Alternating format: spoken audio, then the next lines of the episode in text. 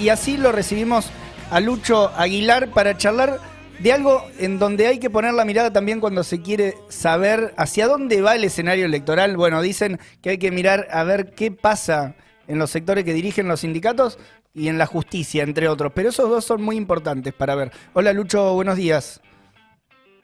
Hola Leo, hola Lu, ¿cómo andan? ¿Bien? Bien, tú. Bien, bien. Acá. Muy soleado te vemos. Tenés Muy como la ventana como yo ahí que te entra toda la luz. Eh, eh, tal cual, hice un cambio de escenario y- y hoy Radical. mejoré un poco el tema de iluminación. Eh, Peter me, me lo agradeció. Eh, eh, bien, ahí, promocionado por Pedro.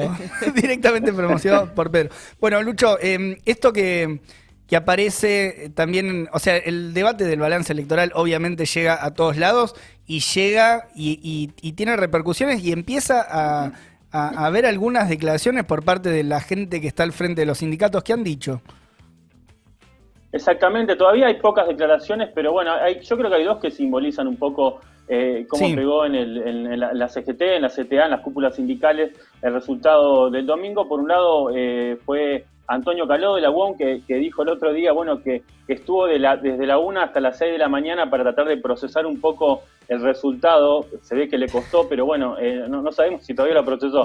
Pero bueno, era un poco algo que, que tiene que ver con, con el desconcierto, que es algo que incluso lo pude charlar con algunos colegas que, que siguen un poco más los despachos sindicales, que es sobre algo que, ¿no? Que cómo, cómo pegó, este, por lo menos ahí en Azopardo, el resultado, ¿no? Algo que, que si uno ve lo, lo que pasó después de todo lo que pasó, ¿no? De, de lo que fue el ajuste, la situación social, el malestar que había, la verdad que un poco sorprende. Y la otra es, eh, eh, la otra frase, creo que también simboliza un poco para completar el panorama, es la de Hugo Yasky, que bueno, ustedes lo, lo charlando acá, que es que dijo que cuando la pobreza y el aumento ¿no? de los precios Mm. arrinconan eh, eh, a los millones de compatriotas, el voto bronca no hay como pararlo, ¿no? Hola, Hugo. Eh, Hu- Hugo habla como si no fuera dirigente sindical. Bueno, ustedes lo conocen por el gremio, este, por la CTA, ¿no? Y, y como si no fuera también este, parte del gobierno. Pero bueno, yo creo que, que esas dos simbolizan un poco esa, ese cinismo y esa especulación, porque parece que ahora se dieron cuenta, ¿no? De la situación que se estaba viviendo, eh, cuando, bueno, fueron responsables, eh, administraron, contuvieron el malestar en medio del ajuste, pero bueno, las cúpulas sindicales enseguida empezaron a hablar, empezaron a dar consejos, a mostrarse sorprendidos y a hablar de medidas este, que evidentemente por las, por las cuales no reclamaron durante todo este tiempo cuando se estaba sufriendo la caída del salario real. Bueno, todas las cosas que, que, ha explicado Luis, que venimos denunciando y que lo han denunciado muchos trabajadores, ¿no? Eh, hoy hace- acá- acabamos de publicar una nota eh, recién, bueno, este, ustedes también lo leían en un tuit de, de- de Infogremiales, que es este, quiénes fueron los 18 dirigentes sindicales que votaron eh, con una sola abstención este, eh, un aumento del salario mínimo que es miserable, porque bueno, todos sabemos que es eh, 30 mil pesos en febrero de 2022 en siete cuotas. Bueno, eso es lo que hicieron y esa es este, ahora la actitud de, pongámosle, sorpresa y de pedir medidas, pero bueno, dentro de un cinismo y una especulación y una Claro. demagogia Bueno, cuando, electoral. cuando lo votaron a ese, incluso, mm, o sea, el, el- desarrollo, el impacto de, de la masa salarial que estaban, que estaban votando estaba claro y también estaba clara la perspectiva inflacionaria. O sea, nadie puede decir ahora, uh, votamos un salario mínimo pensando en que le íbamos a ganar a la inflación de acá a fin de año. To- to- Totalmente, bueno, eso lo, venían, lo veníamos denunciando, se sabía, los números ya lo mostraban, sin embargo, lo hicieron. Este, ¿Cómo sigue, para terminar con el, con el punto más de, por ahí las cúpulas sindicales? Hoy hay reunión de la CGT, a las 15 horas se reúne la mesa chica de la Mm. CGT, donde va a discutir un poco el cronograma, la rosca sindical, pero seguramente va a haber un poco de intercambio sobre lo que fueron las elecciones y este, lo que quieren hacer es acelerar la unidad hacia, bueno, ustedes saben que hay todo, distintas salas en la CGT, con toda este, esta situación del peronismo, quieren acelerar este, la unidad y por el otro lado van a pedirle al gobierno más participación en las elecciones, va a haber una serie de anuncios mañana, otros la semana que viene en Tucumán o Córdoba, la CGT quiere estar eh, y los sindicatos quieren estar más ahí. Recordemos que eh, Perdón, arrancaron Lucho. la campaña. Quier- Quieren Sí. estar ahí donde sean los anuncios, o sea, y quieren mm, más visibilidad, digamos, no es que se van a reunir Eh. para pensar plan de lucha, medidas, acciones, no. para nada. Se van a sumar con más participación, como decís Lu, a la campaña de, del, Frente de Todos, que los tuvo bastante desdibujados en, la, en las pasos. Mm. Y bueno, y van a, van a, de alguna manera, yo lo que quería decir es que arrancaron, recordemos la campaña hablando de la reducción de la jornada laboral, eh, o sea, algo bastante ofensivo. Eh, más allá de la diferencia que podamos tener con los proyectos, y terminaron pidiendo por favor que no saquen la indemnización, o sea que terminaron corriéndose eh, a la agenda que impuso la derecha, ¿no?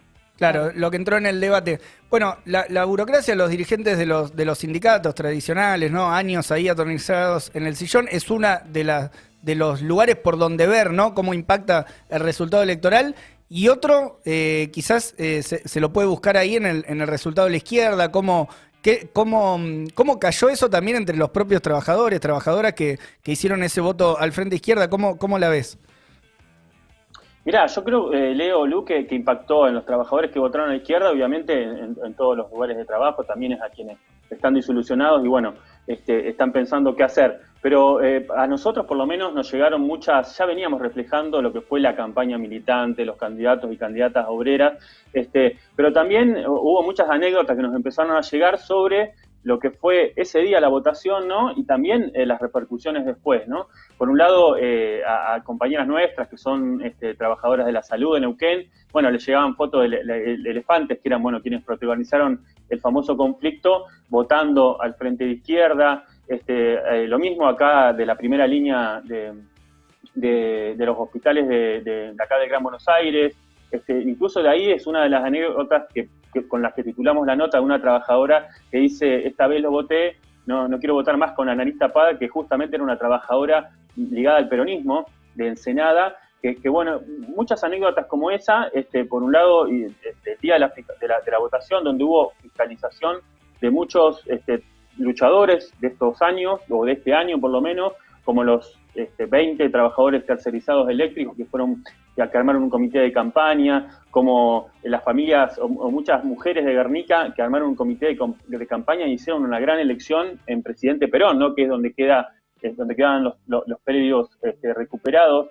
Este, bueno, una, anécdota que a mí por lo menos me, impactó mucho, que es un peón rural de Yuto, Jujuy, que este, tiene una enfermedad muy grave y decía que, igual le quería poner toda la energía a pelear el voto a favor de la izquierda, que le había conocido hace poco, este, para todos sus compañeros, y así muchas anécdotas, e incluso, bueno, obviamente las que se reflejaron después de conocerse los resultados, como los trabajadores recolectores de, por ejemplo, de Alto Comedero, que decía, bueno, votamos a un hermano, votamos a un Colla como nosotros, por el Ale que bueno, que les fue muy bien. Así que, por un lado, esos reconocimientos que hay un montón que lo estamos reflejando en la izquierda diario, y por el otro lado, este, bueno, el voto en las barriadas, que ustedes lo, contaban, Leo, este, que, bueno, lo bien que nos fue no solo en las barriadas de Gran Buenos Aires, bueno, Merlo, Moreno, José Cepaz, Florencio Varela, este, Malvinas Argentinas, sino también en, si uno se va, por ejemplo, a donde hubo conflictos en el Citru, en los, departamentos tucumanos, también hubo una buena votación, en los lugares donde están las bodegas, donde estuvo el conflicto autoconvocado vitivinícola, también Así que lo mismo que en los barrios de, Jujuy, donde incluso en algunos se le ganó al peronismo e incluso a Morales.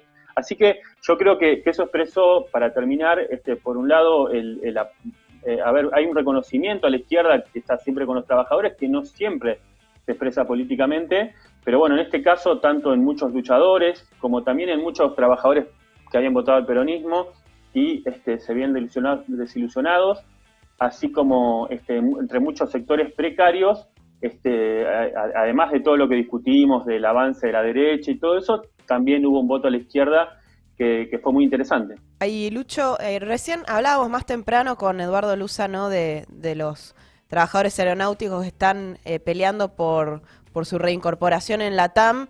Eh, y comentaba un poco cómo cayó, este resultado en el sentido de, que les da más fuerza, me parece, ¿no? Para pelear, para decir, bueno, eh, esta es la situación que por la que nosotros venimos peleando, que se nos dé bola. ¿Cómo, ¿Cómo ves el panorama para lo que sigue, para todas estas luchas? Sí, Lu, bueno, eh, en una nota que sacamos estos días, analizamos un poco que este, este año hubo un proceso, una oleada de luchas, muchas, muchas de ellos, bueno, incluida la de la TAN, como decís, este, muchas de ellas fueron autoconvocadas, que si bien no fueron derrotadas, no concluyeron, ¿no? con el momento electoral. Pero lo que sí está claro es que es un sector de trabajadores, no solo los que estuvieron en conflicto, sino todos, sus familias, sus barrios, este, otros trabajadores de esos gremios que vieron esos conflictos y que implican una, este, un sector de la clase trabajadora y bueno, en las barriadas que está haciendo una experiencia con el peronismo, que, que volvió a gobernar, que bueno, después de venir de un ajuste de la derecha, y que empezaron a ver, por un lado, como la derecha quiere más ajuste, ¿no? Como este gobierno los, está desilusionando. Este, bueno, el caso de los trabajadores de la TAM, que dijeron que no iba a haber despidos y, este, y hubo 1.500 despidos. Y también este, que la izquierda es la que los, los apoya. Bueno, ustedes siempre, nosotros siempre lo reflejamos, ¿no? Como estamos ahí siempre al pie del cañón. Así que yo creo que es una experiencia inicial, este, pero que al mismo tiempo este, es muy importante, ¿no? Porque muestra que no todo es polarización y no todo es este crecimiento de la derecha, sino que hay un sector de trabajadores, de luchadores que vota a la izquierda, y eso también, como decís, este, puede fortalecer eh, sus luchas. Eh, lo último, digo, porque hay, hay, una pregunta que está abierta, que es cómo sigue esto, ¿no? Mm. Tanto como decía antes, dentro de las cúpulas sindicales como con la izquierda. Bueno, es difícil. Yo, creo que por un lado el Frente de Todos y la CGT, como decía antes, van a intentar hacer demagogia electoral, mostrando un cierto alivio, algunas medidas como las que, venimos charlando, que vos planteás, ¿no? Algún, subir un poquito el salario mínimo, tomar esta medida, que obviamente no alcanzan, pero bueno, es un intento de recuperar este, una base, ¿no? Y decir que hay que votar al, al frente de todos porque los otros van a ajustar. Yo creo que ante eso, bueno, este, como decíamos, hay todo un sector de activistas que no solo tiene sus luchas por delante, como veíamos las que siguen, sino que tiene una pelea política importante este, hacia el 14 de noviembre, que es este, cómo, bueno, seguir este, tratando de que esa desilusión, ese desencanto no se transforme en decepción, sino que se transforme en lucha y también en un voto a la izquierda, ¿no? Sabemos que después del 14 de noviembre pase lo que pase, eh, lo que se va a venir, Lu, bueno, vos lo sabes bien, es este, un, acuerdo con el FMI, que las grandes coaliciones están de acuerdo, que no va a significar poner más plata en el bolsillo, sino poner más plata para la deuda. Así que yo creo que toda esta campaña, todas estas cosas que contamos, fortalecen la pelea de la izquierda y todos estos sectores de luchadores para, para plantear otra alternativa, ¿no? Y para darle con todo a lo que queda también de, pelea en el propio terreno electoral, ¿no? Porque está la posibilidad de conquistar nuevas bancas, renovar bancas para la izquierda, eh, que como dice Lucho, como decís, eh, acompañando siempre ahí la pelea de, todos estos sectores de la clase trabajadora. ¿Querías agregar algo? Sí, sí, que hay que, que lo que vos señalás, Lucho, es que hay una fuerza muy importante, ¿no? De la clase trabajadora, de los trabajadores, para enfrentar el ajuste y que si bien hubo, ¿no? Mermó, después de la primera parte del año mermó hacia más entrada la, la época de las elecciones. Eh, eso se terminó mostrando en el voto y me parece que, que, eso es también lo que hay que tener en cuenta para lo que sigue, más allá de tal o cual anuncio de ingresos, eh, está todo enmarcado ¿no? en, este, en este terreno de ajuste que hay que enfrentar. Ahí va. Lucho, antes... sí. Adelante, No, no, coincido, me parece muy importante lo que, lo que agregaba Lu, porque se demostró que los conflictos demostraron que hay fuerzas para enfrentar el ajuste, como las cúpulas eligieron contener ¿no? y este, eh, estos conflictos. Mm. Un sector de la clase trabajadora luchó y otro además se expresó este, políticamente en las urnas, así que obviamente hay que prestarle atención a lo que sigue.